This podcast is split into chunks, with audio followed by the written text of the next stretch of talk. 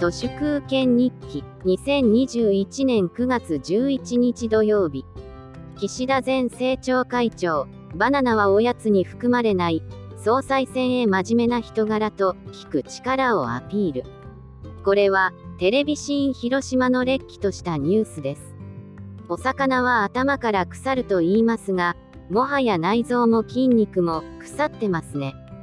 政財官学マスメディアの明治維新システムはもはや煮ても焼いても食えません。バナナのコスパはもはやすこぶる悪く貧乏人にとってバナナは高級品となりました。スタバのバナナは1本100円くらいですけど100カロリー足らずのそんなものに100円払うなら457カロリーの山崎のナイススティックを買った方が効率的です。パンがないのならケーキを食べればいいじゃない。はマリー・アントワネットの言葉ですけど現代の貧困層はこのマリー・アントワネットのトンチンカンな言葉をそのまんまグローバルに実践しています。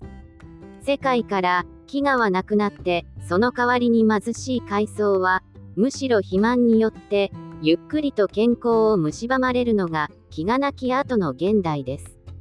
この世界はもはや火薬よりもエタノールや加糖ブドウ糖液糖が多くの人々をぶっ殺しています。エタノールや加糖ブドウ糖液糖は平時の新型コロナウイルスです。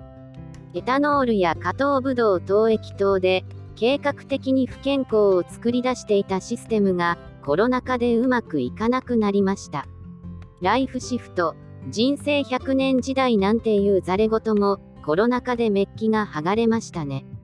未来に100年の長寿などはなく、自宅や職場が死亡ステーションであることが、コロナ禍ではっきりしたわけで、むしろ、システムによって、ガチャのようにランダムに殺されることが運命づけられている、虫けらのような人生を、私たちはどう生きるべきか、というテーマを考えなくてはなりません。政財官学マスメディアによるビジョンなど、すべて怪しい、と思います。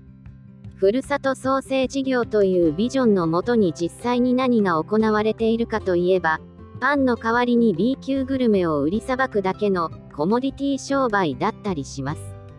あるいはクラフトビールや地酒など、エタノールの販路拡大、地元の農産物に大量の砂糖を混ぜたお菓子作りだったりします。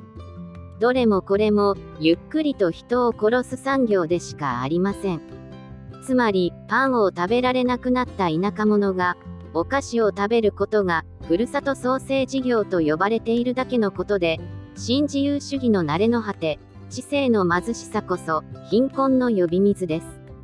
考える力を奪われた者たちは、何遍も騙され、なけなしの金をかすめ取られ、パンの代わりに砂糖とエタノールで腹いっぱいになり、自宅で死んでいく。スーガーに乗っ取られた総務省によるオラガ町の死亡ステーションが日本の隅々に行き渡っています。